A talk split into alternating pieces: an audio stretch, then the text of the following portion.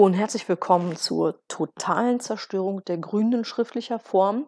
Ich lese heute einen Artikel für euch aus der deutschen Stimme Mai 2021. Titelthema Die Grünen. Eine wirklich klasse Ausgabe, die jeder sich für 6,50 Euro unter www.deutsche-stimme.de bestellen sollte. Ich lese jetzt einen Artikel von Alexander Markovic die Grünen als neue Kriegspartei. Während des Kalten Krieges war Deutschland zu beiden Seiten des Eisernen Vorhangs Aufmarschgebiet der rivalisierenden Machtblöcke NATO und Warschauer Pakt. Im Falle des Kriegsausbruchs wären somit die Deutschen, welche sowohl zwischen dem westlichen als auch dem sowjetischen Block quasi eingeschlossen waren, als erste blitzatomisiert worden, wie der deutsche Kommunist Ernst Busch die drohende atomare Vernichtung mit Galgenhumor umschrieb. Aber nicht nur das. Deutsche wären auch gezwungen gewesen, auf Deutsche zu schießen. Ohne mich wurde zum Schlagwort einer pazifistischen Bewegung, die den Dienst an der Waffe verweigerte, was in der Adenauer BRD im Grundgesetz verankert war. Folglich formierte sich im westlichen Teil Deutschlands eine starke Bewegung gegen die Wiederbewaffnung Deutschlands, die trotz sechs Millionen Unterschriften am Willen Bonns scheiterte.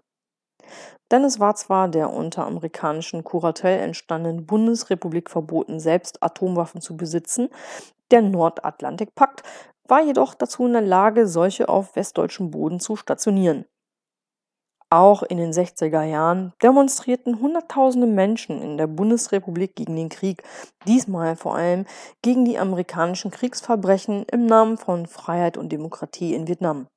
Ermöglicht wurde dies durch eine damals noch vergleichsweise rebellische Berichterstattung, die die Napalm-Opfer und Verwüstungen des Bombenkriegs direkt ins eigene Wohnzimmer brachte. Man musste also zu dieser Zeit keineswegs ein Anhänger des Ost Ostblocks sein, um einen dritten Weltkrieg verhindern zu wollen. Vor diesem Hintergrund und einer ebenfalls entstehenden Umweltbewegung findet 1980 der Gründungsparteitag der Grünen als bundesweiter Partei statt. Diese präsentieren sich am Anfang als Antipartei, setzen sich neben Friedensbefürwortern, Atomkraftgegnern und Umweltaktivisten, darunter auch zahlreiche Konservative aus Anarchisten, Feministen und hedonistischen Linksliberalen zusammen. Ihr kleinster gemeinsamer Nenner ökologisch, basisdemokratisch, sozial und gewaltfrei zu sein. So kommt es, dass sich an der neuen Friedensbewegung der 1980er Jahre, die sich gegen die Stationierung amerikanischer Mittelstreckenraketen richtet, neben Gewerkschaften, Teilen der SPD und Kirchen auch die Grünen massiv beteiligen. Erste Spaltung in Realos und Fundis. Erste Meinungsverschiedenheiten zur Außenpolitik kommen jedoch schon in dieser Zeit auf. So kritisierten einige Mitglieder der Grünen 1983 deren DDR-Politik. Ihr offensives Eintreten für Menschenrechte in Ostberlin würde der internationalen Friedensbewegung schaden. Auch im Rahmen der Friedenspolitik kam es somit zu einer Spaltung zwischen ökosozialistischen Fundamentalisten, die sich gegen das BRD-System richteten, und sogenannten Realos, ausgehend vom 1981 gegründeten Arbeitskreis Realpolitik um Joschka Fischer und Daniel Cohn-Bendit, welche sich als bürgerliche Linke im bundesdeutschen Staat einrichten sowie an seinem System teilhaben wollten. Zwischen dem vorübergehenden Ausscheiden der Grünen aus dem Bundestag infolge der ersten Wahlen nach der Wiedervereinigung im Dezember 1990 und dem Wiedereinzug 1994 kam es zu einer starken Schwächung des Fundilagers und der Dominanz der Realo-Fraktion ihren bürgerlichen Offenbar äh, Offenbarungseid und damit den Wandel von Grün zum Olivgrün der außenpolitischen Falken machten sich die Grünen mit dem Einsatz der Bundeswehr gegen Jugoslawien 1999 im Zuge der völkerrechtswidrigen NATO-Einsatzes ohne UN-Mandat gegen Jugoslawien durch. Im Dienst der USA marschierten deutsche Soldaten in ein fremdes Land ein, um dessen territoriale Integrität zu zerstören. Seitdem existiert der Kosovo, Herzland der Serben als Marionettenstaat von Washingtons Gnaden.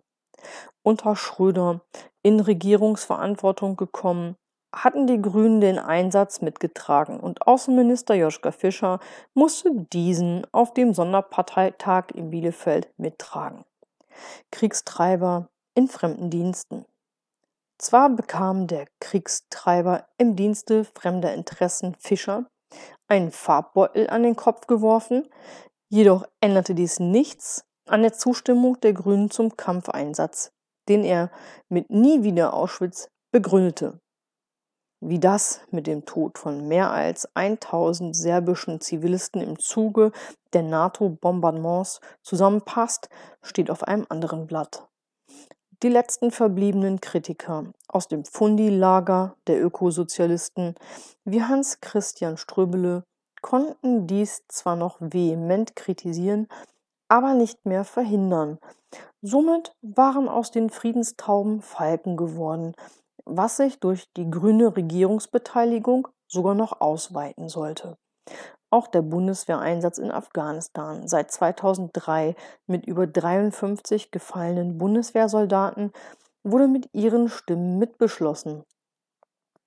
Zwar beteiligte sich die Regierung Schröder und damit die Grünen nicht am Einmarsch im Irak 2003, jedoch widerrief sie auch nicht die Überflugs- und Stationierungsrechte für die NATO in Deutschland, womit der deutsche Protest letztlich zahnlos blieb.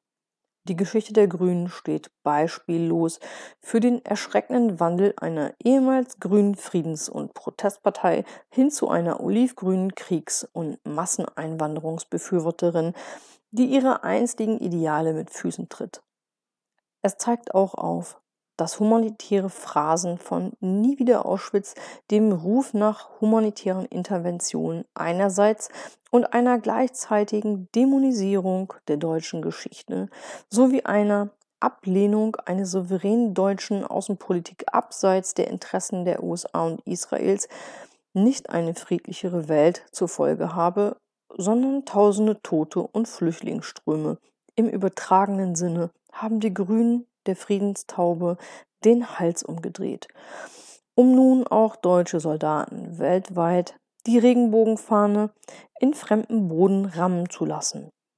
Nur eine souveräne deutsche Außenpolitik orientiert sich an deutschen Interessen und kann diesem Wahnsinn ein Ende setzen. Ich bedanke mich bei den Zuhörern und freue mich auf die nächste Folge.